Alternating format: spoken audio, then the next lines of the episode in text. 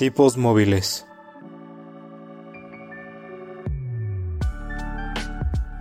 Un podcast que va más allá de los libros y de la realidad.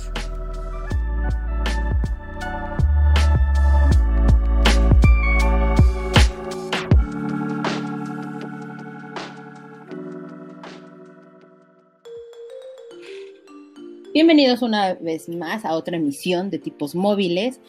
En esta ocasión vamos a estar hablando de qué es trabajar en una editorial, porque como ya les habíamos platicado en algún momento, pues trabajamos en esta editorial. Y voy a presentar a las personas que me acompañan, porque en esta ocasión que creen no se encuentra con nosotros Lourdes, porque está en una misión de Dios y entonces pues el Señor es más importante de repente, por eso pues no nos puede acompañar en esta ocasión. Y por esa razón retrasamos solamente un programa más, hablar de 100 años de soledad, pero sí lo vamos a hacer, entonces espérenlo con ansia y ya estaremos discutiendo sobre el libro del señor García Márquez. En esta ocasión me acompaña David, como siempre. David, ¿cómo estás? Hola, bien, Caro. Este, un gusto como siempre. Exacto. Y tenemos una gran invitada que ha trabajado también con nosotros, que ha compartido nuestras locuras. Y esta persona se llama Giovanna. Gio, ¿cómo estás? Hola, bien, muchas gracias por la invitación. Muchas de nada y por favor, la verdad. Sí, nosotros también te extrañábamos y por favor platícanos muy rápido de ti, quién eres, a qué te dedicas, qué te gusta leer, hacer, etcétera, y quién es tu autor o libro preferido. La, última pregunta sobre todo es la más difícil, creo.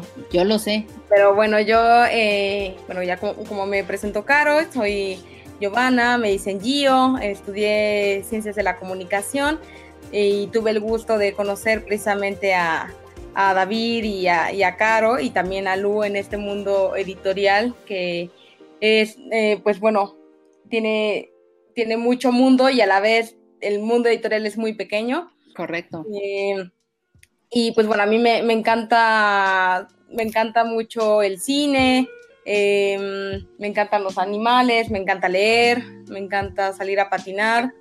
Em, Tienes tu pues página, ¿no? De Molly Vaquita. Ay, sí, mi perrito. Oh, Molly, Vaquita es lo mejor de este mundo. Molly Vaquita es la onda. Sí, la verdad, no, no puedo subir ya tanto contenido en su Instagram, pero, pero bueno, prometo, prometo retomarlo y si tienen chance de, seguirla y son amantes de los perritos, pueden seguir a, mi perrita Molly, que, es una, una, una perrita de raza única. Es, es un amor, Molly Vaquita. Síganla. y luego, perdón, te interrumpí, síguenos contando. No, no, no, no al contrario, está, está bien así la, la plática. Y, y pues bueno, eso, me encanta el café, me encanta salir, aunque bueno, obviamente en, este año atípico, pues no, no he salido como he querido, ¿no? Pero bueno, procuro disfrutar también eh, mi tiempo en casa, em, hacer ejercicio, hacer yoga, eh, pero sobre todo amo, amo leer, amo ver películas y amo ver series. Creo que es como lo que más disfruto hacer. Perfecto. Y la pregunta más difícil, ¿libro o autor preferido? El libro favorito. Mira, fíjate que la verdad tengo muchos, pero el, recuerdo así el... Yo creo que precisamente por eso puedo decirte que ese es mi libro favorito, porque fue como el primer libro que me enganchó y que, y que estaba yo entre la pubertad y la adolescencia y que abracé y que dije, no, es que, wow, es, un libro que no puedo soltar, ¿no? Y lo llevaba yo a todas partes y, además había yo tenido la ventaja de todavía no haber visto las películas, fue el libro del padrino. Ok. Uy, qué buen libro. Y, la verdad, así hayan ya visto obviamente eh, las películas, se los recomiendo así al 100%, es un libro que de verdad, o sea, no, no, no pueden, no pueden soltar. O sea, de verdad es muy adictivo. Yo de verdad me lo llevaba a todas partes. Me da mucha risa porque había gente que me preguntaba si era la Biblia, ¿no? porque lo veían demasiado grande. Pero e, es un libro muy adictivo y te digo, fue como el primer libro, sobre todo con muchas páginas que me, que me enganchó. Y, bueno, obviamente después se complementó con, con, las películas, entonces creo que le tengo bastante cariño. Además, en, en ese entonces tenía un amigo que me lo súper recomendó entonces como que lo iba yo leyendo, iba yo compartiendo con él y entonces eh, era, era muy padre. La verdad, Eso yo creo que increíble. es uno de, de mis libros favoritos. Sí. Es, es un muy, muy buen libro y las películas, como bien dices, es un complemento genial a, a esa trilogía. Digo, muchas veces le han hecho homenajes en, en series y en distintas cosas. A la Claro. escena, por ejemplo, de, del caballo o esta escena de Marlon Brandon con este jugando con la cáscara de naranja como si fueran sus dientes. Sí, Sí, no, sí, y el, no. y el libro tiene, o sea, profundiza mucho más en, en personajes que obviamente por, por ser película pues no da el tiempo, ¿no? Pero es, tiene muchísimos detalles el libro y, y te digo, te enganchas incluso con otros personajes que en, en la película probablemente no les tomas como, como tanto, no te enganchas tanto con ellos, ¿no? Y en, en el libro sí te, sí te permite como profundizar un poco más. La verdad, si, si no lo han leído, se lo súper recomiendo. Pues tenemos una muy buena recomendación de una gran amante de, de los libros, las películas y las series. Y hablando un poco como de eso, Gio, como sabrás, porque Gio nos escucha, por supuesto, sabe Obvio. que siempre empezamos nuestros programas diciendo qué es lo que estamos leyendo, viendo o escuchando en estas semanas. Así que Gio, por favor, haznos el honor de platicarnos qué has estado viendo, leyendo, etcétera. Pues miren, yo, yo la verdad tengo que hacer una confesión. Había leído súper poquito y eso por un libro eh, pues reciente eh, que había sacado eh, Murakami.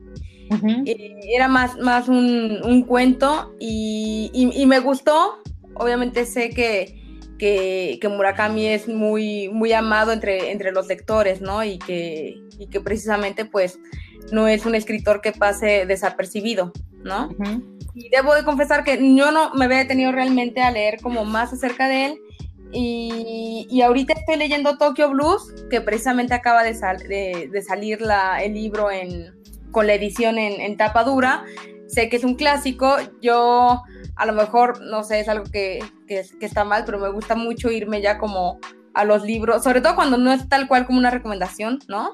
O sea, o algo que probablemente yo haya visto y me haya llamado la atención. Cuando estoy así un poco más, eh, pues dudosa sobre qué leer, me gusta mucho irme como ya a los libros que son clásicos, ¿no? O sea, que sé que van a ser como garantía, ¿no? Entonces, pues bueno, eh, en esta ocasión que salió esta edición especial en, en formato de, de tapa dura y que sé que, que es un libro que, que quieren mucho los lectores, pues me decidí a, a comenzar a leerlo. La verdad es que me está gustando, lo estoy disfrutando. Digo, sé que por ahí puede haber gente a la que le parezca a lo mejor un poco lento, ¿no? Su, su manera de escribir o como muy, muy detallada, pero la verdad a mí me está gustando, me estoy disfrutando, me he identificado con algunos personajes. y Ok. bueno, voy muy al, muy al inicio, pero, pero la verdad, pues ya les, ya les contaré una vez que lo termine qué tal me pareció. Me parece perfecto. Si no has escuchado nuestro último podcast, no lo hagas. Ahí hay spoilers acerca de ese libro. No, yo, yo, yo lo sé, yo lo sé. Ah, ah, bueno. Pero no, Uf. pero no me importa. Además, creo que cada uno puede encontrar como su momento también para, para, para leerlo, ¿no? Es, depende también mucho del- del humor que tengas y también cuando Sí. ya lo acompañas con la, con la playlist o con, con la música que, que trae precisamente en, en las páginas, pues, o sea, creo que por mucho spoiler tú también puedes ir creando tu momento, ¿no? Y como ir, irte identificando con, con ciertas cosas del libro, ¿no? Totalmente de acuerdo. Total- y definitivamente de acuerdo. para mí es, David, urge que hagamos un tema de Murakami donde la gente me odiará, pero no importa. Este, porque sí, tema Murakami. Creo que, Me parece, me parece bien. Eh, obviamente Gios va a tener que estar. por supuesto, Eh, me encanta. Totalmente. ya estás apartada, Gio. Y bueno, David, por favor, no te me distraigas. Dime, tú qué has visto, leído, escuchado, etcétera, etcétera.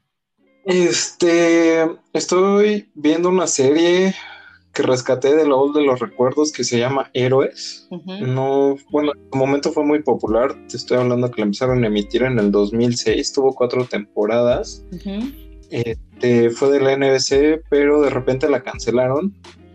Eh, es una serie muy interesante que aborda este, un mundo en donde los seres humanos tienen pues distintas habilidades como superhéroes, obviamente no las pueden compartir porque el mundo no lo tomaría de la mejor manera, aunque ellos pues intentan salvar al mundo desde, desde esta parte, ¿no?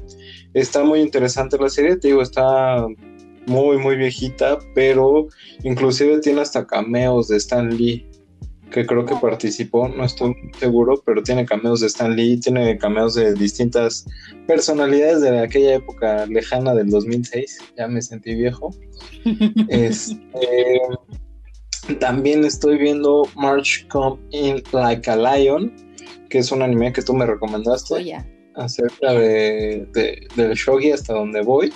Está, está bastante bueno y estoy leyendo Los siete hábitos de la gente altamente efectiva, porque pues de vez en cuando hay que poner orden en la vida. También es un muy buen libro. ¿Y tú, Caro? ¿Qué has visto? ¿Qué has oído, escuchado, leído? Yo he estado leyendo After You, porque ya terminé de leer Los Buenos Samaritanos, que ya en su momento platicaremos de ese libro.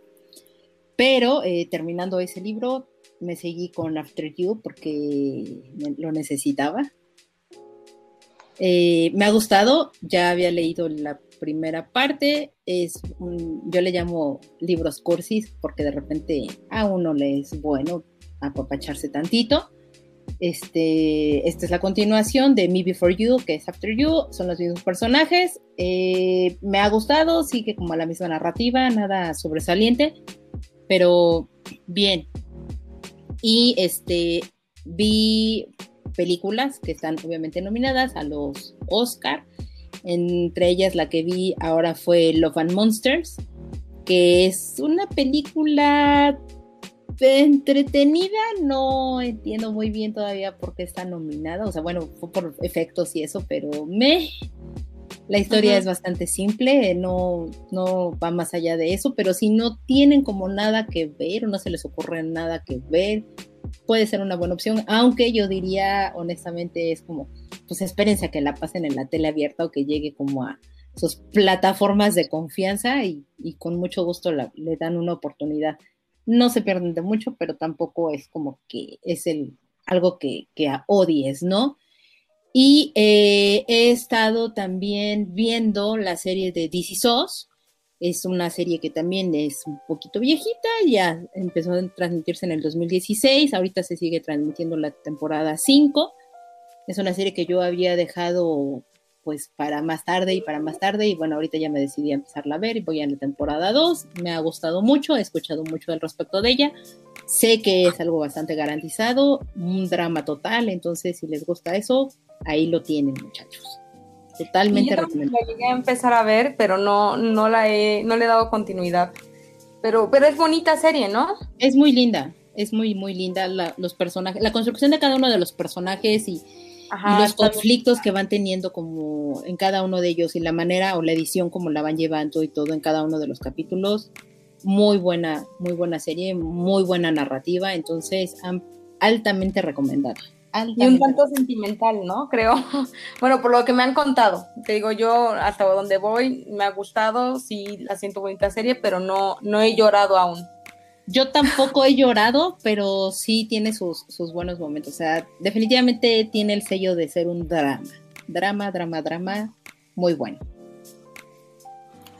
Vale muchísimo la pues, pena. Pues ya pasando a, nuestro tema principal, eh, les quiero contar un poquito cómo surgió el tema a nuestros escuchas.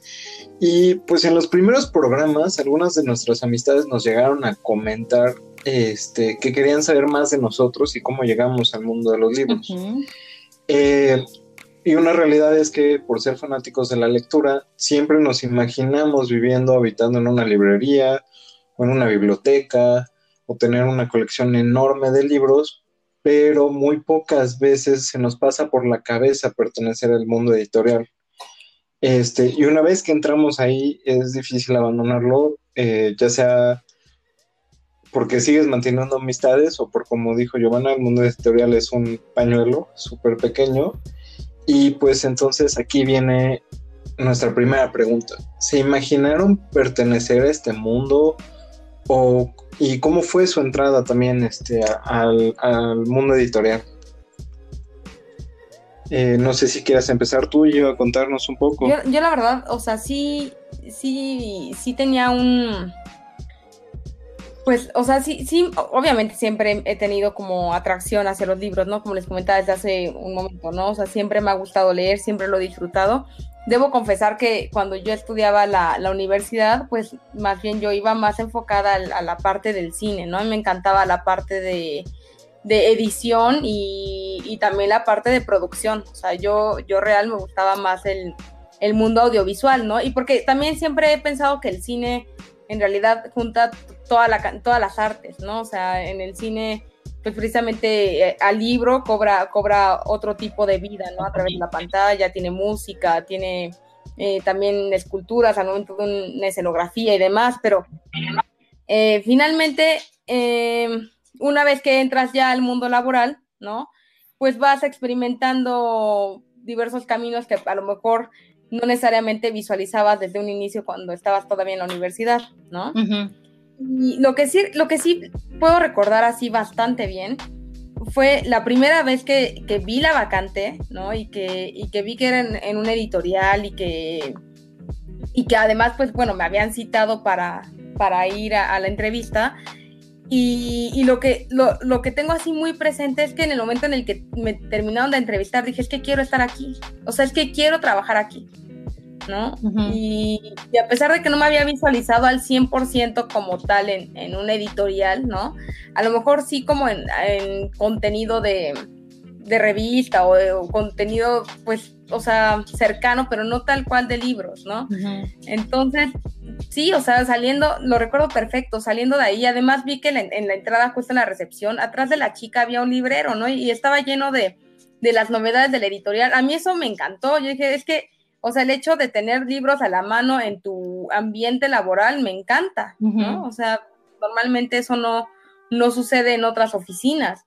Entonces, saliendo de ahí, la verdad yo, yo quedé como enamorada y, me aferré como a decir, ya, o sea, quiero decretar que ese puesto es mío, quiero trabajar aquí, me veo, me veo haciendo ese trabajo y, y bueno, y afortunadamente así fue la primera vez que, estuve, porque primero fue en una editorial eh, un poco más pequeña.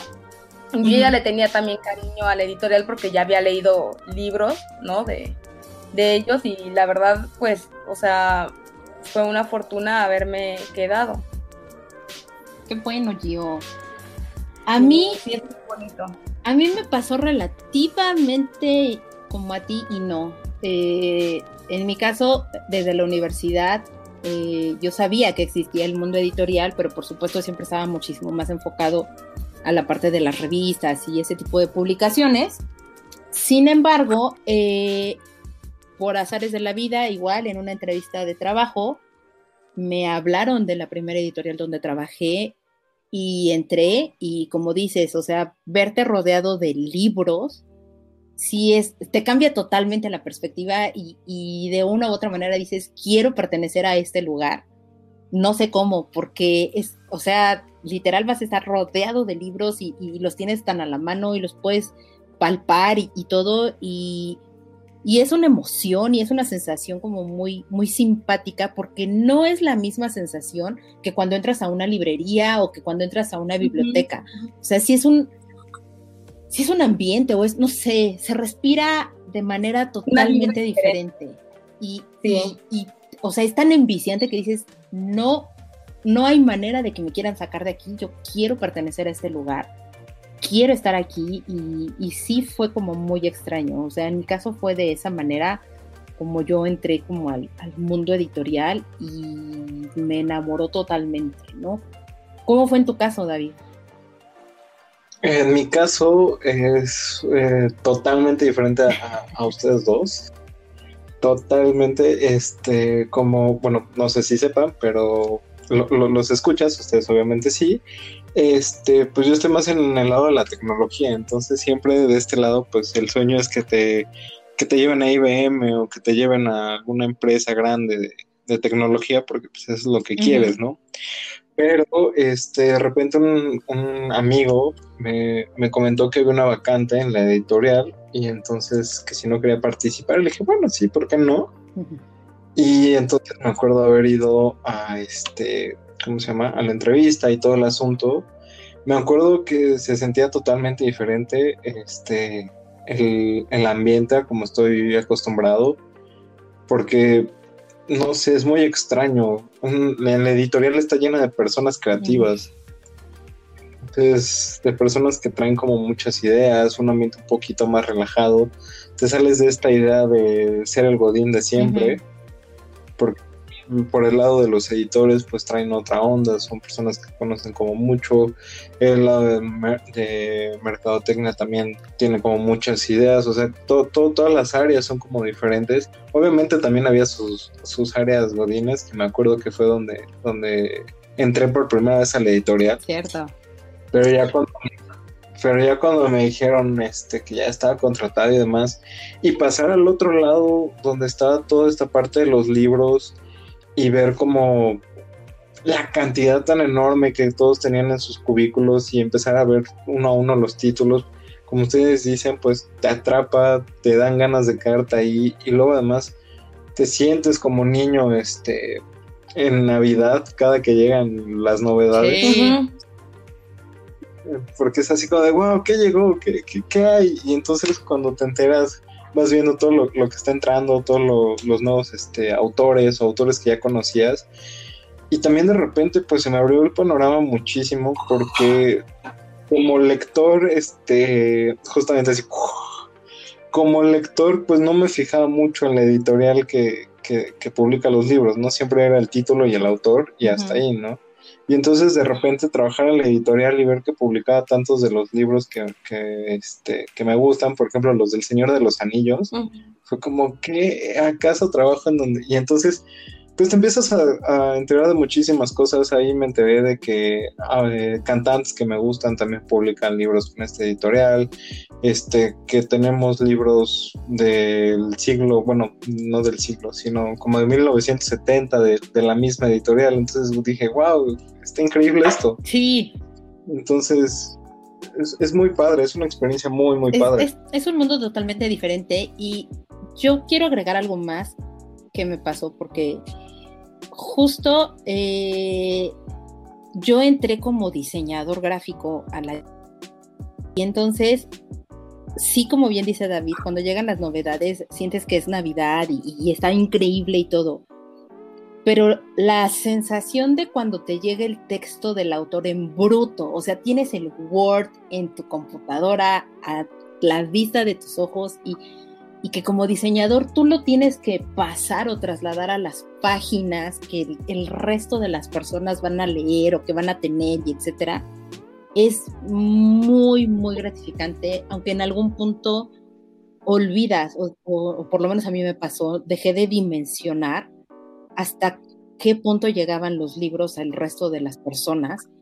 Y no me percaté de ello hasta que en una ocasión un amigo en Colombia me dijo, oye, este nombre que aparece en esta página, ¿eres tú? Y fue así como, ok, ¿hasta qué punto llegó mi nombre en algún momento de la vida con otra persona? O sea, perdí la noción de, lo que de lo que dependía tanto como mi trabajo en ese momento. Entonces, esa parte o esa sensación también que te da como diseñador es, es increíble y obviamente ya cuando comienzas a diseñar portadas o que empiezas a diseñar las cubiertas y, que quieres hacer como todas estas cosas, de verdad es, es muy increíble porque en, la parte de diseño, en los editores, creo que es el primer acercamiento totalmente que tienen de los textos, de lo que es el autor, de lo que fue la, la esencia de lo que el autor traía en la cabeza, hacia el primer paso para que pueda llegar a las manos de una persona. Y eso es bien padre. Entonces, cuando ya llega el libro impreso y, bonito y, ya formado y, demás, a nivel de diseño también es, es una sensación muy, muy, muy gratificante porque mucha gente dice es que es mi bebé. A mí no me gusta realmente como bautizarlo como tal, el trabajo, pero sí es un gran logro y es un, es un trabajo y es una sensación tan placentera de decir, vaya, o sea, me tocó batallar, me tocó ver tantas cosas, hacer tantas cosas que, que de verdad es, muy, muy entretenido eso, ¿no? Y ahorita retomando un poco, por ejemplo, con lo que, lo que decíamos, de que quiero pertenecer aquí y todo, o sea, ¿qué fue esa primera cosa? O sea, una vez que ya te dijeron, sí, entras en la editorial, aceptado, etcétera, ¿cuál fue ese primer pensamiento que tuvieron al momento de decir, ya pertenezco al mundo editorial?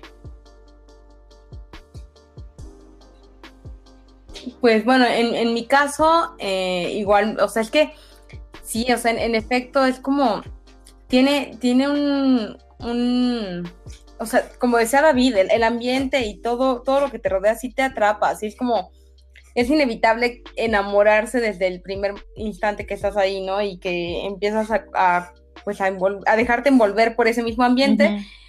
y, y, precisamente, como comentaba David, eh, digo, los externos probablemente no, lo sepan, pero cada, cada mes se publican muchísimas novedades, o sea, es, es una constante, eh, pues, o sea, no dejamos de publicar, vaya, ¿no? O sea, no, no son solamente reimpresiones, o sea, real siempre es algo, algo nuevo y no son como cinco o seis novedades, o sea, son muchísimas las que se publican al mes, dependiendo obviamente de cada editorial.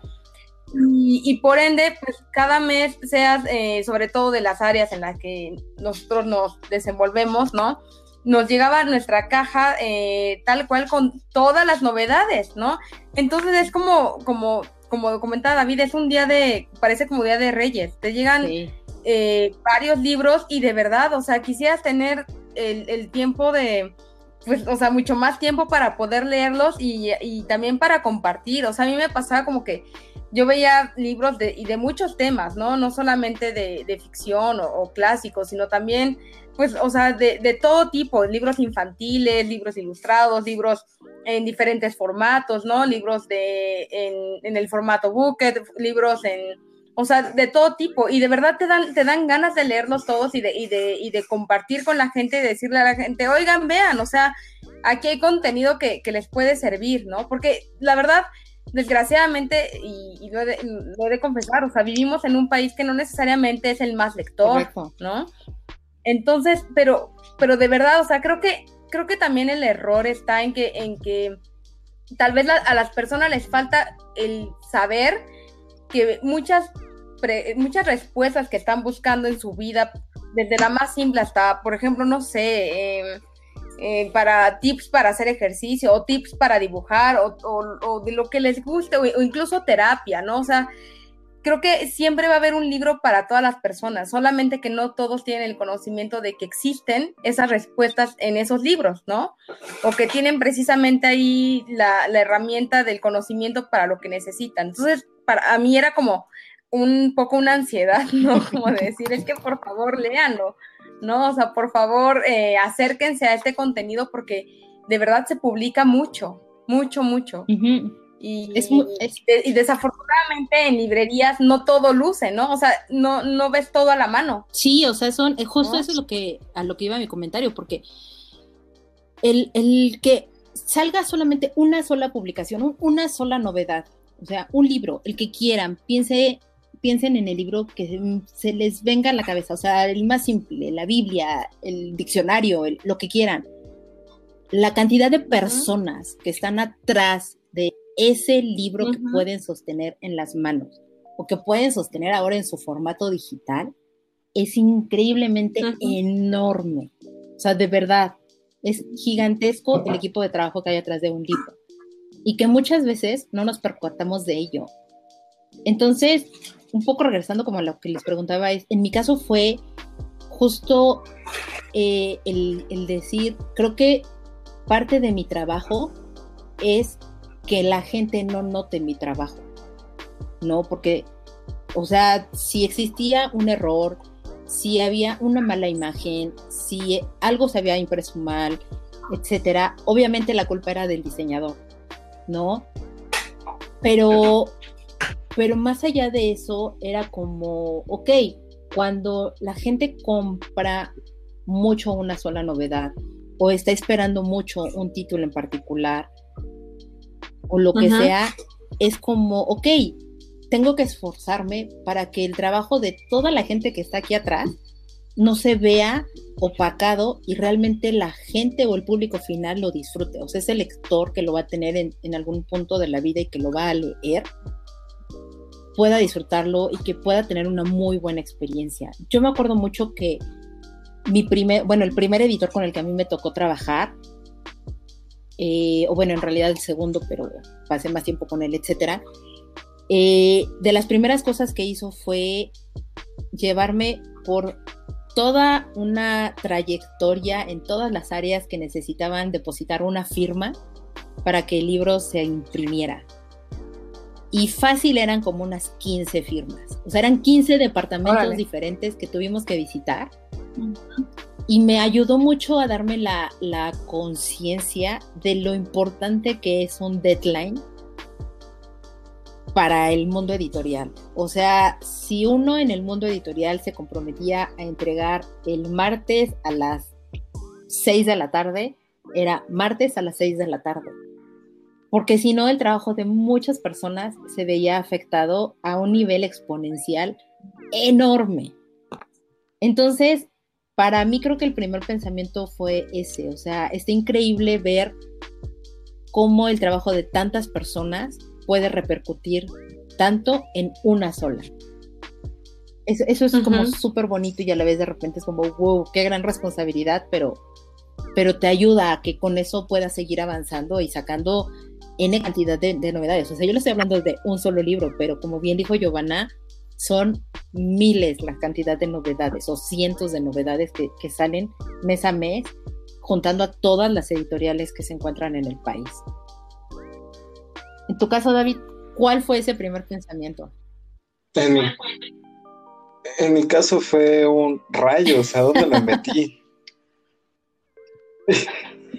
Porque, este, ¿cómo se llama? Pues siempre había trabajado en lugares les digo, donde las cosas son como muy cuadradas, muy lineales, y de repente entrar y este, para empezar fue que tuve que aprender a usar una Mac. Eso fue como, ¿cómo uso una Mac? ¿Cómo prendo una Mac? Que de hecho, eh, si mal no recuerdo, tú me ayudaste, Caro, también yo a veces me ayudaba porque no sé, no sé usar una Mac, siempre he sido usuario de Windows. Entonces se me empezó a complicar desde ahí. Dije, wow, ¿en qué me metí? Y luego también otra cosa que me pasó mucho, este, y eso me acuerdo demasiado, fue que este, la parte de trabajar en papel. Ah, claro. Sí, esa es la parte de, em, de usar el plan el plan que nos dan y tomar notas en papel y demás. Y así como, pero ahí hay una computadora y era de, no, no, no, todo hazlo en papel y te va a ser más fácil. Y yo decía, claro que no, una computadora te resuelve la vida. Y no, sí, el papel resolvía muchas cosas. Y de repente tener los calendarios y de repente estar como marcando todas estas fechas. Eh, sí fue todo un reto para mí, porque les digo, pues regularmente en donde trabajaba pues todo, todo, era por correo, nada de papel, todo, todo tu computadora, este, Windows de, cualquier tipo, todo usándolo tranquilamente. Y también de repente me, la parte creativa, porque llevar el sitio de la, de la editorial, pues muchas veces también requería de, creatividad y de soluciones, de, revisarlas con, las personas correspondientes y ver que se viera bien, ver que atrajera a los clientes y demás también fue, como parte de este reto pensamiento, pero ya cuando me empecé a acostumbrar y cuando este me tocó la primera así de, mira, estos libros se van, ¿quieres alguno? Y empezar a ver todas las opciones que había, dije, justamente como decía yo, encuentras libros de muchísimas cosas que, que son como que muchas veces te pasan desapercibido, ¿no? Si vas a una librería, pues nada, ves lo que está como en las mesas, ves lo que está como resaltado, pero de repente ya trabajando en la editorial, pues te, este, te das cuenta de que hay muchísimas cosas que te estás perdiendo. Quieras más tiempo para poderlas leer, porque realmente pues no, no te da como, como la vida para leer tanto. Y este, de repente pues también mi, mi escritorio se empezó a llenar de, de libros, de papeles, este, de muchísimas, de muchísimas cosas que iban cambiando, que fue un, fue una transformación total de, mi mente y de los paradigmas que tenía, que nunca me había enfrentado a eso y fue, fue una experiencia muy interesante. y perdón que me meto un poco en tu, en tu bonita anécdota, David, pero me acuerdo mucho que eh, efectivamente, como bien dice David, su escritorio se fue llenando de papeles y se fue llenando de cosas. Y su cara de conflicto de decir, ¿por qué demonios estoy trabajando con papel y pluma?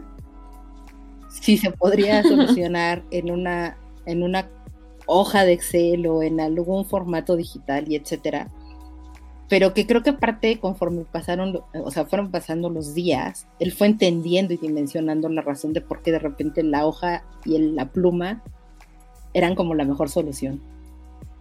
De eso me acuerdo mucho. Su, su, cara creo que es de las cosas que nunca voy a olvidar. Es que sí, era un conflicto totalmente para mí, pero, pues, pero, pero lo fui aprendiendo y la verdad es que fue, fue una época muy buena, muy divertida y pues de ahí eh, me gustaría preguntarles para ustedes trabajando en las editoriales, eh, ¿cuál ha sido su recuerdo más agradable o feliz que tienen? Gio, por favor. Yo, pues bueno, en mi caso también otra de las cosas que me, o sea, que recuerdo que me dejó impresionada y más enamorada eh, pues bueno, yo nunca había asistido a, la FIL de Guadalajara, ¿no? Que pues bueno, es además de las más importantes a nivel mundial, ¿no? O sea, obviamente pues eh, sabía, sabía de ella y todo, y ferias aquí pues, locales, pues, claro, ¿no? Pero, pero el haber ido, o sea, a la primer FIL de Guadalajara, que además eh, bueno, previo, previo a la FIL es demasiado el trabajo que tenemos, creo que todos los departamentos en, la editorial. Eh, yo la verdad no, no dimensionaba eh, lo, grande que era, ¿no? O sea, por más que te cuenten, por más que veas fotos y, y, sepas de, qué va y, y, demás, no, no, bueno, a mí al menos me, impresionó la primera vez que fui. Y siempre, siempre, siempre me pasaba que una vez que, llegaba ahí, o sea, podía yo tener ya mucho estrés eh, previo al momento de que llegara eh, la FIL por toda la planeación, toda la, logística que, se necesita. Y, pero una vez que llegaba yo ahí, decía, es que, es que vale la pena, o sea, ver que, que lo que yo había trabajado finalmente se reflejaba en, pues en el, o sea, ya en la fin, ¿no? Bueno, yo y todo el equipo, por supuesto, ¿no? O sea, porque, como bien comentabas, Caro, o sea, es muchas las personas involucradas en, en el trabajo de, cada libro y luego, bueno, en ya trabajos de, de, así como la feria, pues va involucrada muchísima gente, ¿no? Entonces, la verdad es, es algo súper bonito y yo, yo recuerdo que, que yo decía, es que quiero ir, o sea, quiero ir a todas las presentaciones, ¿no? Obviamente es imposible y, más cuando te toca también cumplir tu, parte de, trabajo, ¿no? En, en, la feria, pero, pero a mí me parecía impresionante y, además ver a la gente que, llegaba también con, con maletas vacías y se la llevaba llena de libros, o sea, a mí la verdad creo que fue de las eh, primeras experiencias así más increíbles que, recuerdo y que todavía más me enamoraba. Y es que esto está increíble, ¿no? O sea, vale la pena el esfuerzo previo. Sí, totalmente. Eh, en mi caso, yo la FIL no la tengo con tanto cariño, lamentablemente, porque este, para mí implicaba un estrés increíble, o sea, no porque demerite el estrés que, tiene la parte ya de, marketing, que es donde está Gio, pero en la parte de diseño, o sea, muchísimo antes de que se vislumbrara un poco la fila y todo, ya estar pensando como en el stand, en cuál es la temática, en, en, cuáles son las reimpresiones, cuáles son los libros que van a salir, las novedades, etcétera. O sea, la cantidad de trabajo que se venía solamente para un evento, wow, o sea, sí era como, como bastante tortuoso. Sin embargo, pues, es, no sé, es esa relación amor-odio, ¿no? Porque, como bien dices, Gio, o sea, pues a mí ya no me tocaba verlo como montado, ¿no? En, en, los, los, stands y eso. Sí, pero tu trabajo pero, estaba ahí. Es correcto, o sea, estaba ahí y ya cuando llegaba la gente de marketing, los editores, los autores, que leías como lo que la gente iba publicando en, en las redes sociales o que te llegaban correos o cosas así, eso era la parte mucho, muy gratificante de que tenían en general como todas las ferias, ¿no? Eso, eso, eso está padre porque dices, ok, valió la pena tanto esfuerzo, tantas cosas, tanto etcétera. Sin embargo, eh, creo que la parte más divertido de los recuerdos más bonitos que yo tengo del trabajo es algo no precisamente de trabajo. En, la primera editorial donde yo estuve, o sea, creo que lo mejor de, trabajar en el mundo editorial ha sido siempre la gente, el equipo de trabajo en general de todas las áreas. Eso, eso es lo que más me ha gustado a mí tener ese contacto con los editores, con otros diseñadores, con la gente de marketing, con los directores editoriales, con los propios autores, eso era como muy divertido. Eso, eso te, te llenaba demasiado. De repente caminar, de, de, o sea, el pasillo que yo tenía que caminar para llegar a mi lugar, yo tenía que pasar forzosamente por el lugar de varios editores y literal, o sea, yo me detenía de repente fácil como unas cuatro o cinco veces porque me detenía a platicar con, con los editores y me platicaban de lo que estaban leyendo o de algún libro que estábamos trabajando en conjunto o de algo que iban a traer en novedades o cuando les tocaba ir de repente a las otras ferias en, en otra parte del mundo y, de, los, de las cosas que habían visto y que tenían pensado o en mente de repente traer, etcétera. O sea, es, esas pláticas que eran de trabajo y a la vez no tan de trabajo, eran de las cosas que mucho más disfrutaba yo en, mi día a día y que, me llenaban, porque de repente, o sea, a veces llegaban editores, me acuerdo mucho de una de ellas que acababa de regresar de, la feria de Italia, que era de libros infantiles, y que me dijo, oye, puedes venir, me marcó por teléfono, me dijo, puedes venir un ratito a mi lugar y todo, o sea, no estás muy ocupada y ya es como, bueno, siempre estás ocupado, pero sí, no importa.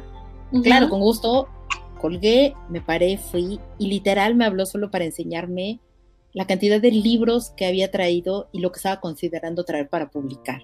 O sea, literal me habló solo para presumirme libros. Mm. Entonces, soy muy fanática de los libros infantiles y que, que, me, o sea, que se haya tomado la molestia de hacer esa simple llamada y todo, me hizo el día, no tienen idea cuánto. Eh, e, esa, esas cosas son de las que más disfrutaba yo totalmente como, como en el día a día.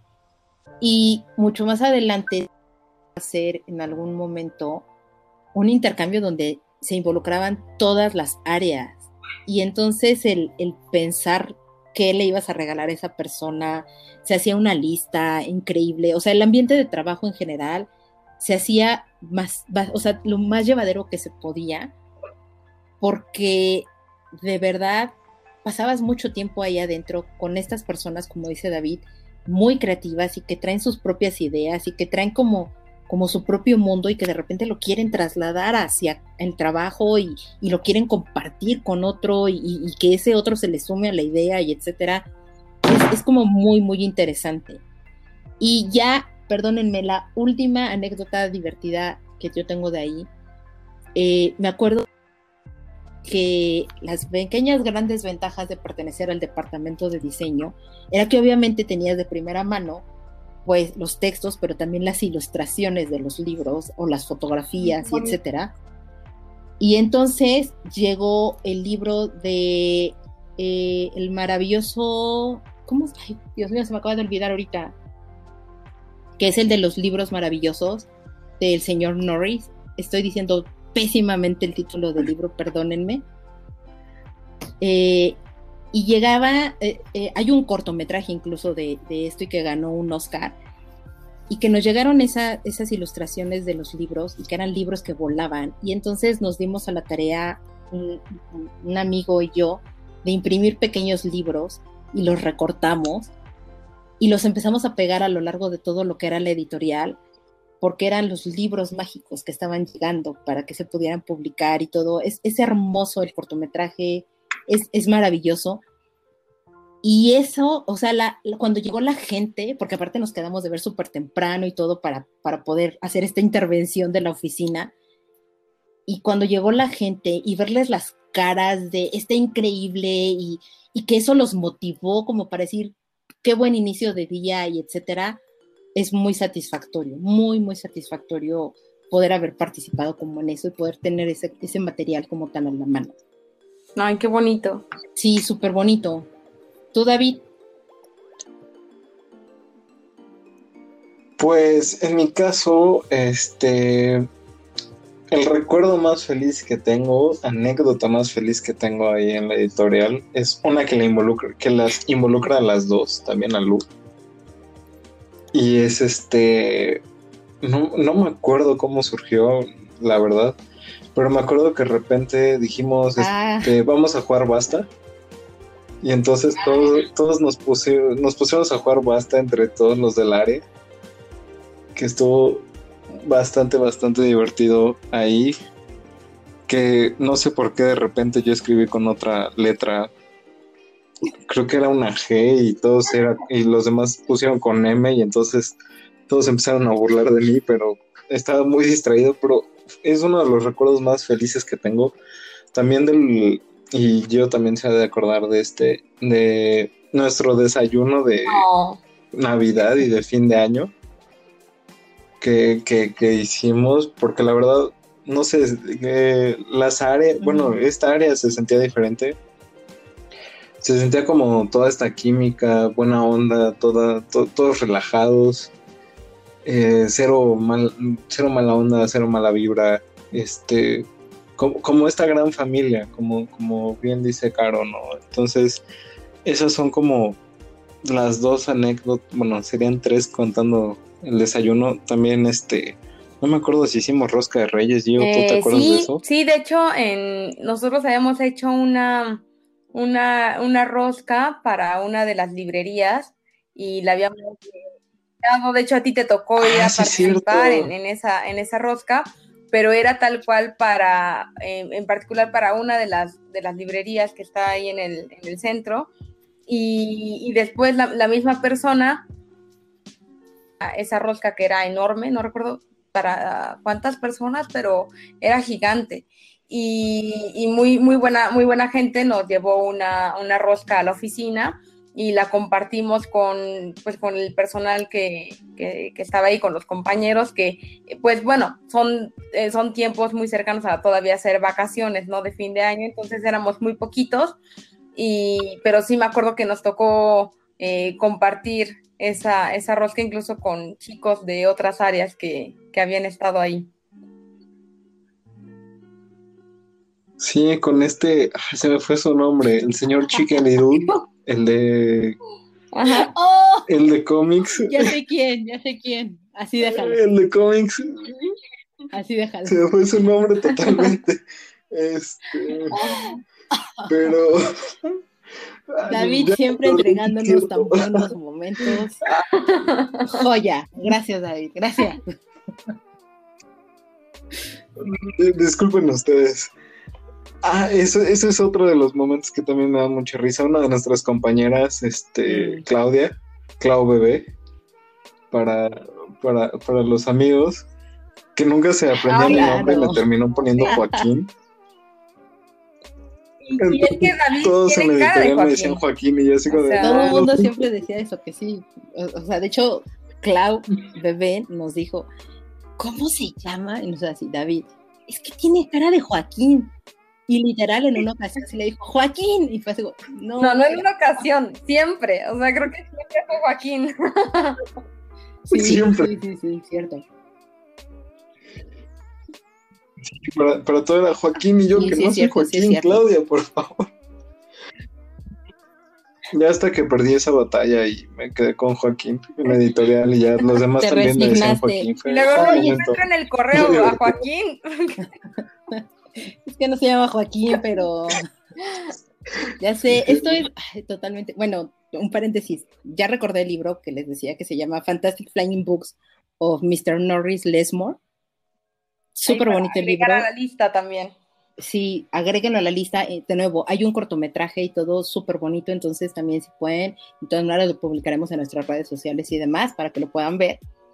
Y este, el otro paréntesis es a David le pasó, ya te iba a decir Joaquín, a David le pasó eh, lo mismo que pasa en- a un personaje de Parks and Recreations, porque también siempre le cambian el nombre a esa persona de cómo se llama, le dicen siempre otro nombre totalmente ajeno y todo el mundo le llama sobre por ese otro nombre.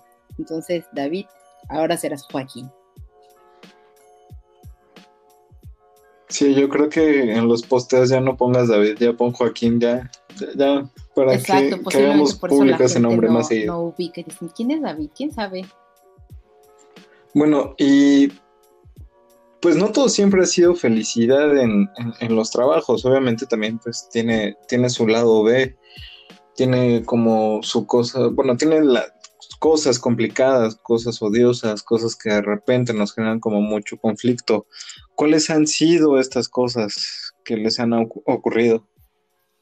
Ah, en mi caso, híjole, ha sido de repente trabajar con ciertos autores eh, no voy a decir nombres, pero de repente el autor siendo sumamente exigente en que se utilizara una fotografía en específico para una portada que no tenía nada que ver con el libro, que era en muy baja resolución, que mm. todavía se le tenía que dar un tratamiento, que se veía pixeleada, o sea, y era horrible pero se aferró tanto a querer trabajar con esa fotografía.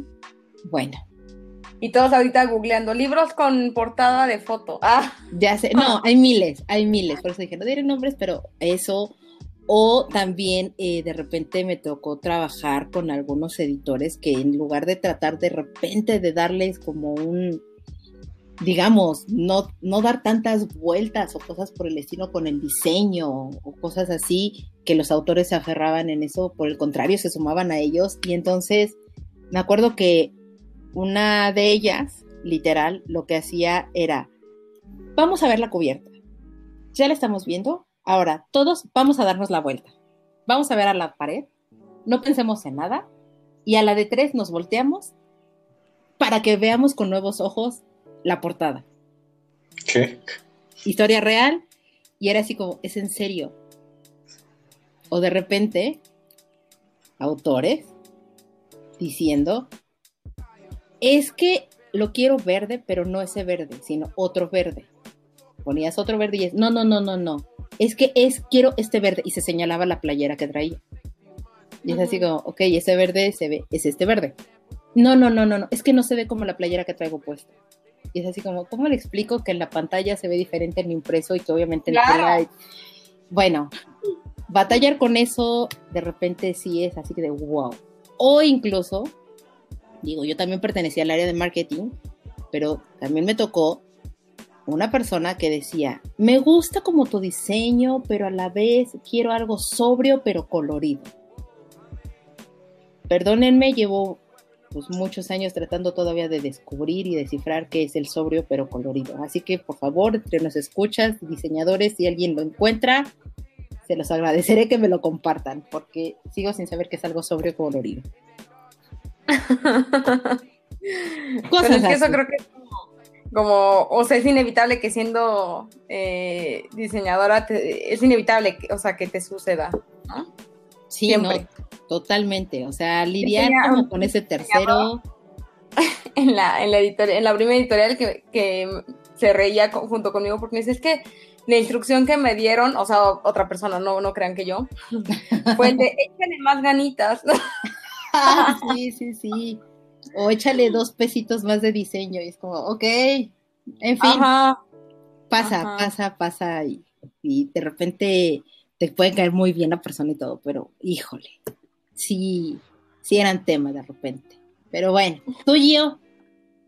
Pues yo, yo también va, va, va un poco con, los autores. He de decir que, o sea, fue solamente con una sola persona en particular, con una autora que, pues fue un trato bastante difícil en la, en la primera editorial donde, donde estuve trabajando. Y pues bueno, es que es que es muy diferente también la, esencia de, los autores cuando son autores que, que, están, que se dedican precisamente a la escritura por, por amor al arte, ¿no? O que, o que son personas que precisamente las caracteriza su sensibilidad, ¿no? Hacia, hacia cómo ven, hacia cómo ven la vida.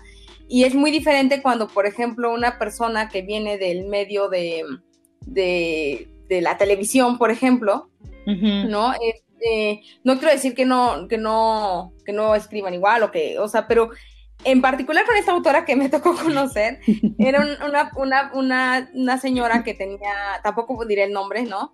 Pero, pero era una, una señora que se dedicaba a conducir un, un programa bastante famoso donde llevan pues personas que en realidad probablemente más bien sean pagadas, ¿no? Y, y no necesariamente eh, no, no, no necesariamente sean reales, ¿no? y les ofrecen ahí sus, sus carritos este, sandwicheros, ¿no? Como, como regalo por haber asistido. Entonces, em, pues bueno, o sea, la verdad, eh, en esa ocasión el trato fue, fue bastante complicado. Nunca, nunca terminé como de, de agarrarle el modo al 100%, porque además iba y venía, o sea, por unos ratos incluso se disculpaba y me decía, ay, no, pobre de ti, y así como no, no, no, la chica y bla, y como muy amiga, ¿no? Y de repente, o sea, podían pasar como tres minutos y, y, era una persona completamente distinta. La verdad sí, pues, pues bueno, era, les digo, jamás pude como agarrarle el, modo y, y, pues, pues bueno, y aparte ahí era, era, era complicado porque, pues bueno, o sea, es, todo un personaje, vamos. Sí, sí, Entonces, pues, fue una de las anécdotas eh, con las que no sabía al 100% cómo, cómo podía yo lidiar y, que pues sí fue un reto, ¿no? Y que fue un tanto un tanto complicado y que más que pensar como, ay, qué felicidad, me toca convivir con, con el autor, ¿no? Pues era un tanto complicado es que creo, y, o sea, no quiero demeritar así como tú bien dices yo, o sea, eh, quienes escriben y nada, pero es que honestamente si hay de autores, autores. Totalmente de acuerdo. Entonces, ahorita me hiciste recordar la vez que a mí me tocó acompañar a, a una autora, de nuevo, no diremos nombres, pero que pues ella esperaba así que iba a ser la sensación y que iba a abarrotar y más de 300 personas para la firma y tal, y la verdad, perdón, no fue casi nadie. Y la autora súper triste y diciendo, es que la editorial no le dio suficiente difusión cuando, perdón, nos habíamos desvivido por gritar por todos los canales posibles la firma del libro de la señora, pero la verdad es que no le interesaba a la gente. Entonces, es, esa parte es la que es de repente como muy complicada en cómo decirle de una manera muy políticamente correcta al autor, cómo te explico que tu libro no le interesa a el público. O sea, no pasa. Híjole, creo que, no, no va a existir la, manera y creo que nunca va a ser posible. O sea. No, no, no. Y eso, es, eso es muy complicado, muy, muy complicado. O que de repente en, las, en las firmas de libros o que en las presentaciones de los libros no llegue gente, también eso está, híjole, muy complicado, muy, muy complicado. Sí, sí, la verdad es que, pues sí, sí, son, son retos con los que uno se, se llega a enfrentar en algunas ocasiones, ¿no? No, obviamente no, no, no son todos. No, no son todos. Pero, llega a suceder. Sí, sí, pasa. ¿Y a ti, David? Pues en mi experiencia fue ahorita en la pandemia, con un proyecto que traíamos, bueno, que traía la editorial con, un autor de hacer una publicación este, semanal de, una, de un spin-off de, de su novela. Este, el autor es muy querido, conocido entre los jóvenes y sale en Canal 40, no voy a decir quién, pero ahí, les dejo pistas. Guiño, guiño. Este, guiño, guiño. Este, no fue tanto como bronca del autor, sino más bien bronca como de, de este, del proyecto. Porque de repente fue como de, bueno, ya tiene que salir para tal día y entonces no estaba listo, nos teníamos que poner de acuerdo con, con la con, con, la matriz de este del editorial que no está aquí en México. Y entonces era de no me contestan pero urge que salga y entonces el autor empezó a poner no pues ya va a salir para tal día y no sabíamos si íbamos a poder salir o no este, tuvieron que hacer cambios en, la programación del, sitio de, la editorial para que pudiera verse este, el PDF como se quería, que era que no querían que, que se pudiera descargar. Entonces fue todo un rollo porque no estuvo listo el cambio para, para cuando se publicó, porque el autor ya está así como de, bueno, ya está día, y entonces pues obviamente no le puedes quedar mal a los a los fans de, de, este escritor y más pues era este, bueno, ni de cualquier escritor, cualquier autor.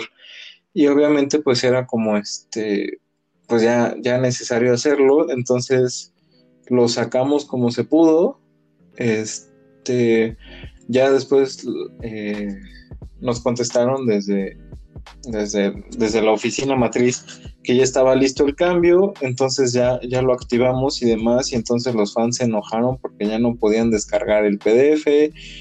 Ah, fue, todo, fue todo un rollo y de repente pues también la página empezaba a fallar una hora antes de, de, presentarlo, entonces estábamos como locos viendo que no funcionaba, que si funcionaba, que contestaran, que no contestaran. Fue, eh, fue muy estresante y pues además como es parte de la nueva normalidad que estamos viviendo. Pues sí, este, era un, era un experimento esta parte de pasar los libros vía este, un sitio web y no, no tanto llevarlo como a ferias o llevarlo a, firmas o algo por el estilo, pues sí, sí estaba complicada la situación, entonces eh, sí fue muy estresante. El proyecto, si mal no recuerdo, duró como mes, mes y medio. Y entonces todos los días rezaba, todos los días que tocaba subir capítulo nuevo, rezaba por porque no le pasara nada a la página y funcionara correctamente, pero pero sí falló como dos o tres publicaciones más, entonces ya ya después de un rato dejé de preocuparme por ello. Sí, es que bueno, al final y, y ya para empezar a ir concluyendo un poco esta buenísima charla, eh, de repente puede, o sea, el mundo editorial es, hermoso y es maravilloso y creo que los tres coincidimos en esto, pero también es sumamente estresante, o sea, de verdad es extremadamente estresante. Y sí, o sea, ahorita platicamos justo con este entusiasmo y demás porque nos gusta, porque, porque lo disfrutas al final del día, pero no por eso, como, como bien lo comentó David, pues deja de tener como estos toques, ¿no? De repente no tan armoniosos como, como de repente lo podemos llegar a hacer sonar o algo por el estilo. Y entonces, eh, más o menos David ya lo había como comentado un poco también Giovanna, pero desde su perspectiva, ¿no? Ya cuando entraron en, el mundo editorial, ya teniendo una gran cantidad o un poco más de tiempo ahí, más allá del enamoramiento y la luna de miel de, de los primeros meses dentro, ¿cuál era su perspectiva de las otras áreas que se encontraban en el editorial? Pues es que, híjole, o sea, es bien, eh, si hay como una división, o sea, porque como comentaba también David, hay una, hay un área en donde tú llegas y todo es creatividad, ¿no? O sea, la parte, por ejemplo, de diseño, la parte de editorial, eh, de marketing, de comunicación, todo hacia, o sea, todo, bueno, es que yo lo estoy viendo visual en mi cabeza, ¿no? sí, no está perfecto sí existe como esa división, ¿no? De áreas. Eh, parece que, vas a, o sea, son personalidades completamente distintas y se nota muchísimo hasta cómo tienen las oficinas, ¿no? Porque precisamente llegas a la parte donde están todas las, oficinas que donde tienen, eh, bueno, y también la parte comercial, ¿no?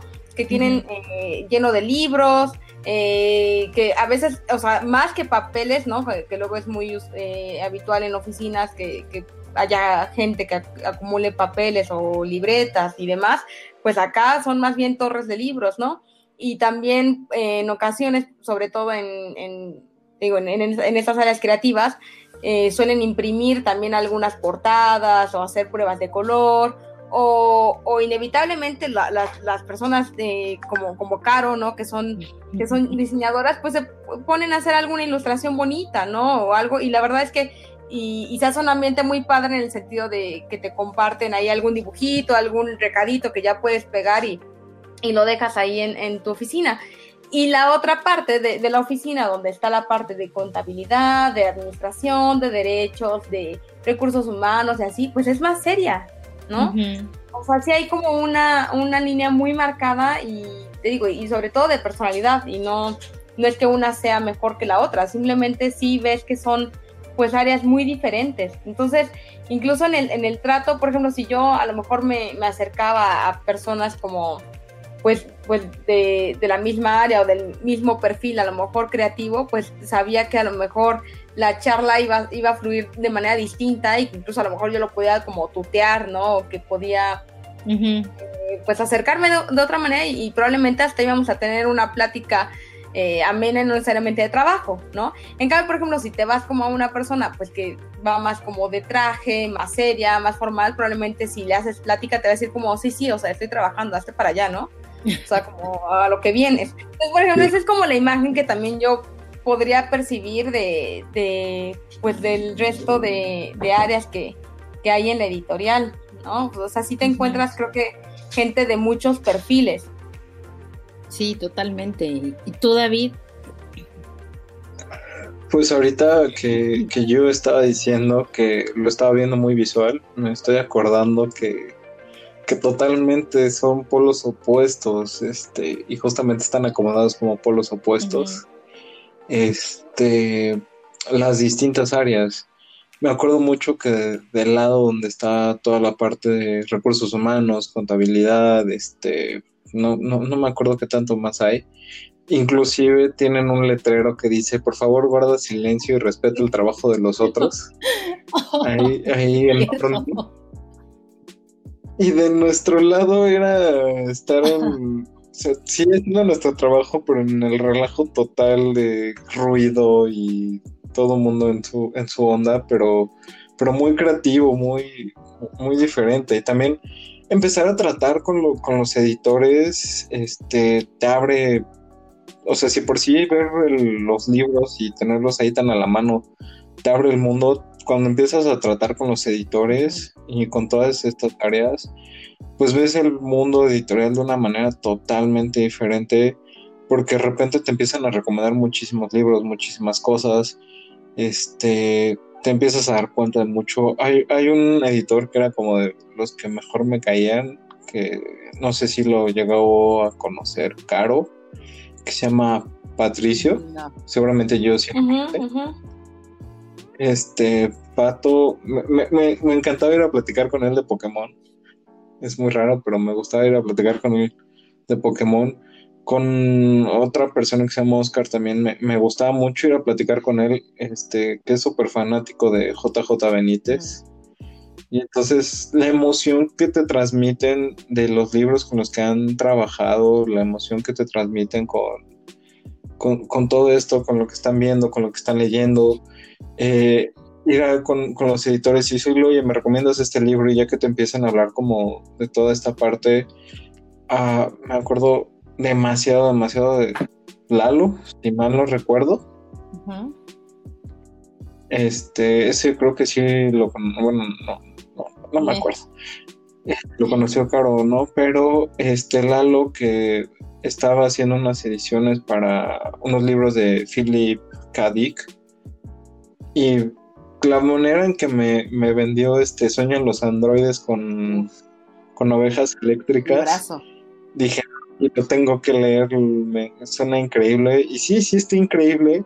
Y te ayuda como a ver los libros desde otro punto de vista, no tan necesario como solo un consumidor, sino como parte de la historia. Eso es algo muy, algo muy bueno. Sí, ese, ese es un librazo el que te recomendaron. Muy, muy bueno.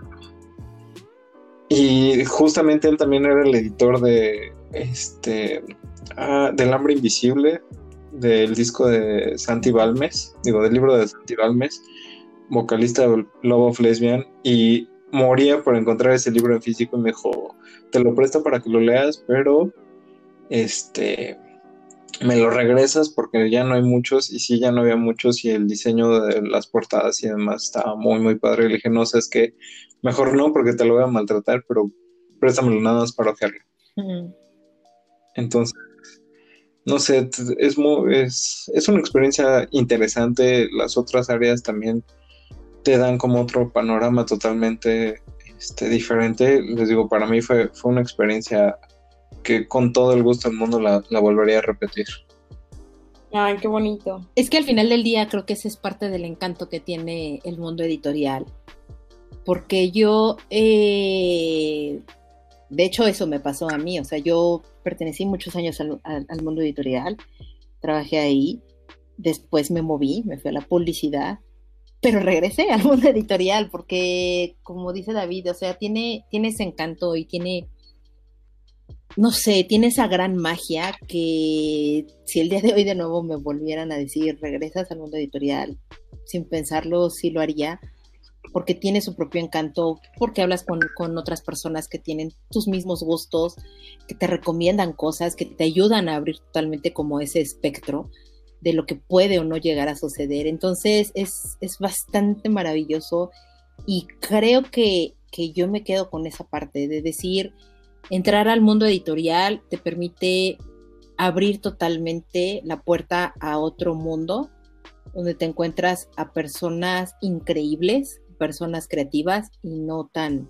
no tan creativas de una manera, por así decirlo, por la situación en la que se encuentran en el área, ¿no? Entiendas como sistemas o no sé, recursos humanos, algo así, pero que también, eh, o sea, son el mundo editorial está compuesto de, submundos que te pueden ayudar de repente a empezar a entrelazarte tú entre ellos y encontrarás siempre a una persona que te platicará de cualquier otro tema en el que pueden ser afines enormemente y que te dejan una gran sorpresa.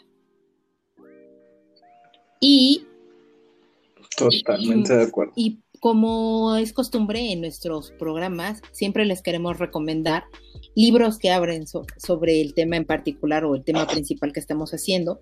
En esta ocasión vamos a hablarles de cuatro libros. Si ustedes tienen más, Gio David, adelante. Eh, el primero que les quiero recomendar es el Manual de Diseño Editorial. Me acuerdo mucho que este fue uno de los primeros libros que a mí me, me obsequiaron cuando entré al mundo editorial. Y este libro es de Jorge de Buen. Y lo que te habla este autor al final del día son como ciertas reglas que se tienen que seguir en el, en el mundo editorial y que de repente para los diseñadores tienes que, no te gusta seguir estas reglas, de repente te, te da la, la, visión de que lo puedes llegar a transformar todas estas reglas en una cuestión bastante creativa e ingeniosa y que pues más allá de reglas o algo por el estilo se convierten en una manera diferente de cómo transformar todas las ideas de los autores. Eh, otro libro eh, se llama Writing with Pictures, que habla, este libro es de Uri Shulevitz. Este libro lo que te habla es totalmente de cómo empezar a construir libros eh, ilustrados y que te marca esta diferencia de que no es lo mismo los libros de cuentos con imágenes a los libros totalmente que son pensados en imágenes y que, y que te cuentan toda una narrativa y que de repente el texto se convierte en un apoyo de, de esas imágenes y no al revés. Entonces, ver cómo lo van llevando y cómo lo puedes traducir a eso, una muy buena recomendación. ya modificándonos un poquito hacia, hacia aún con, con texto e, e, imágenes, está en Scott McCloud, que este hombre lo que habla es precisamente de, de decir, los cómics también necesitan su propio estudio y su propia profundidad y tienen sus propias reglas y tienen su propia complejidad. Entonces te definen lo que es un cómic, te habla del vocabulario y de la diversidad de cosas que puedes encontrar y de elementos en cómo se puede manejar este mundo y que es bastante interesante el, descubrir, el descubrirlo y, disfrutarlo, ¿no? Y por último, eh, les recomiendo el libro de Es mi tipo, de Simon Garfield, que este señor lo que habla totalmente es como de la historia de las tipografías, porque los libros, impresos o no impresos, creo que no sería nada sin letras o sin tipografías que los estén formando y conjuntando. Y te explica precisamente de los fenómenos que de repente te pueden llegar a suceder en hasta o sea del, punto de cómo de repente la, la fuente Comic Sans llegó a ser tan odiada pero en realidad tiene como toda una razón de ser. Entonces platicar de tipografías y todo este tipo de temas es sumamente interesante eh, de lo que nos pueden, de lo que se pueden encontrar y que pertenece todo esto al mundo editorial. No sé si ustedes tengan algún otro comentario, chicos. Pues ah, justamente estoy, bueno, eh, algunos datos curiosos por, por, si querían saberlo. Este, si ustedes aman el olor a libros viejos, este, esto tiene un nombre que se llama bibliosmía. No, no sé si lo sabían, y si no ahora ya lo saben. Este, por otro lado, los japoneses ya saben que tienen palabras para todo. Eh, los japoneses tienen una palabra para el hecho de comprar muchos libros y no tener tiempo para leerlos, que creo que nos sonará bastante a varios. Eh, se llama, bueno, se, la palabra es sundoku. Y este, ¿cómo se? Bueno, el último, que en busca del tiempo perdido de Marcel Proust, tiene el récord Guinness de la novela más larga y de acuerdo a la con la organización del texto original en francés y publicado en 1913 tiene 9.609.000 caracteres. Por si tienen algo, no tienen algo que hacer en esta pandemia, pueden leer En busca del tiempo perdido. Correcto. Muy bien. Y bueno, eh, nos llegaron un, bueno, nos llegó un bonito comentario por parte de, ustedes, nuestros escuchas. Como siempre en cada programa los invitamos a que nos escriban en las redes sociales, en un correo electrónico, para que lo podamos leer aquí. Y se los leo. El comentario es de Adam, que me permito hacer aquí un pequeño gran paréntesis. Eh, él tiene su, su propio podcast que se llama Podcast Beta un podcast de videojuegos y demás, y que el día de hoy están grabando justo su, episodio número 500, entonces felicidades por ello chicos. Se dice fácil, pero no creo que sea tan sencillo. Y bueno, Adam lo que nos escribe con respecto al tema de, de, hace 15 días, que era sobre la muerte de los personajes, él nos dice, un autor que mata a la gran mayoría de los protagonistas en sus historias es Lovecraft. Generalmente tendrá un desenlace fatídico, pero muy interesante y nos hace una pregunta eh, que es si nosotros tenemos un personaje que llegamos a odiar a el punto en que pensamos que debería de morir, pero que conforme va avanzando la historia del libro nos damos cuenta que en realidad solo fue presa de las consecuencias y en realidad no eran tan malvados como creíamos. A él le pasó con el personaje de Gollum del Señor de los Anillos. Entonces, no sé si a ustedes les ha llegado a pasar en algún libro que ustedes hayan leído este fenómeno. Pues. A mí me pasó. Perdón, adelante yo. Adelante pues yo. Bueno, a, mí, a mí me llegó a pasar también, por ejemplo, con tanto en cine como en libro, que es, también tuve la suerte de leer antes el libro que la película. Eh, fue con Alex de la Naranja Mecánica. ¿no? Eh, no sé, era como Digo, ya sé que él no, no muere al final, ¿no? Pero entre ese como amor y odio, ¿no? Uh va avanzando también como, como en el libro, pues finalmente también en el libro Alex es el que te narra todo el tiempo, ¿no? Y, aquí Molly quiere opinar también, perdonen que está. No, está bien, adelante Molly, por favor. Quiero, opinar, pero, pero sí, o sea, conforme vas, vas avanzando en el libro, pues bueno, es, te digo, como un, amor de y odio. Obviamente él es, o sea, está bastante mal psicológicamente, ¿no? Pero, pero finalmente te va acompañando durante toda la historia. ¿No? Te digo, porque pues es precisamente el, narrador. Sí, claro. ¿Y tú, David? Pues igual, este, como Adam con Gollum, que Gollum es un dolor de cabeza, pero al final de, todo entiendes el papel que desarrollaba en, en, la historia del anillo. Pero sí es muy desesperante, y más cuando es Miguel, es cuando sale Smigol y cuando sale Gollum, ah, es, es, muy desesperante esa parte de la historia, pero también, ¿no? Eh, y todos tenemos nuestro Gollum y nuestro Smigol.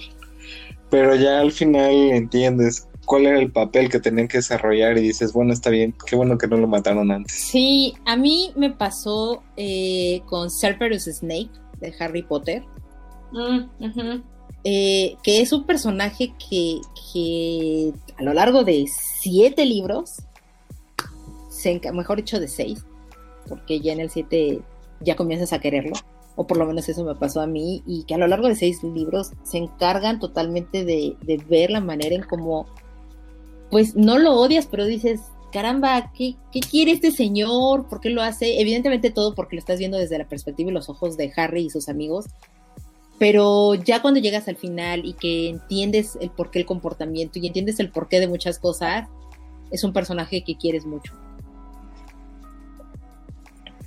No lo sé, me pasó a mí. Sí, te genera sentimientos encontrados el señor Snape. No sé, era medio stalker de Lily todavía después. No, no, no sé, te genera muchas cosas. Sí, es complicado.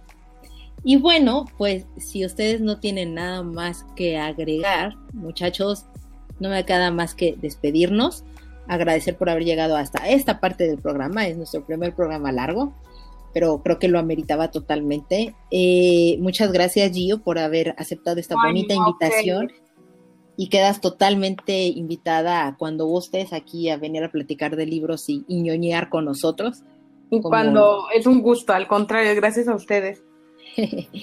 y por supuesto, invitarlos a todos ustedes a que nos escuchen cada 15 días, todos los lunes, que es cuando publicamos nuestro programa, en Spotify, en, Apple Podcast, en Google eh, Podcast y demás plataformas que tenemos en nuestras redes sociales que lo publicamos, que nos sigan, por supuesto, y nos recomienden con sus amigos, con sus conocidos, con sus enemigos, con todo el mundo, y nos sigan en, eh, en nuestras redes sociales Instagram eh, como tipos móviles, en Twitter nos pueden buscar como tipos móviles o como móviles tipos y que de repente nos puedan mandar un correo, ¿por qué no? A tipos móviles podcast gmail.com y por supuesto no dejen de perderse las playlists que vamos generando el mood de la semana que siempre está relacionado a nuestro tema principal y agregamos tres playlists eh, que son como en general de los gustos de cada uno de los integrantes de este programa y que esperamos con todo el placer que les gusten y los acompañen. David, muchas gracias por estar una semana más con nosotros. Dio, una vez más, muchas gracias. Y no me queda más que despedirnos. Nos vemos y escuchamos hasta la próxima. Hasta luego. Un abrazo.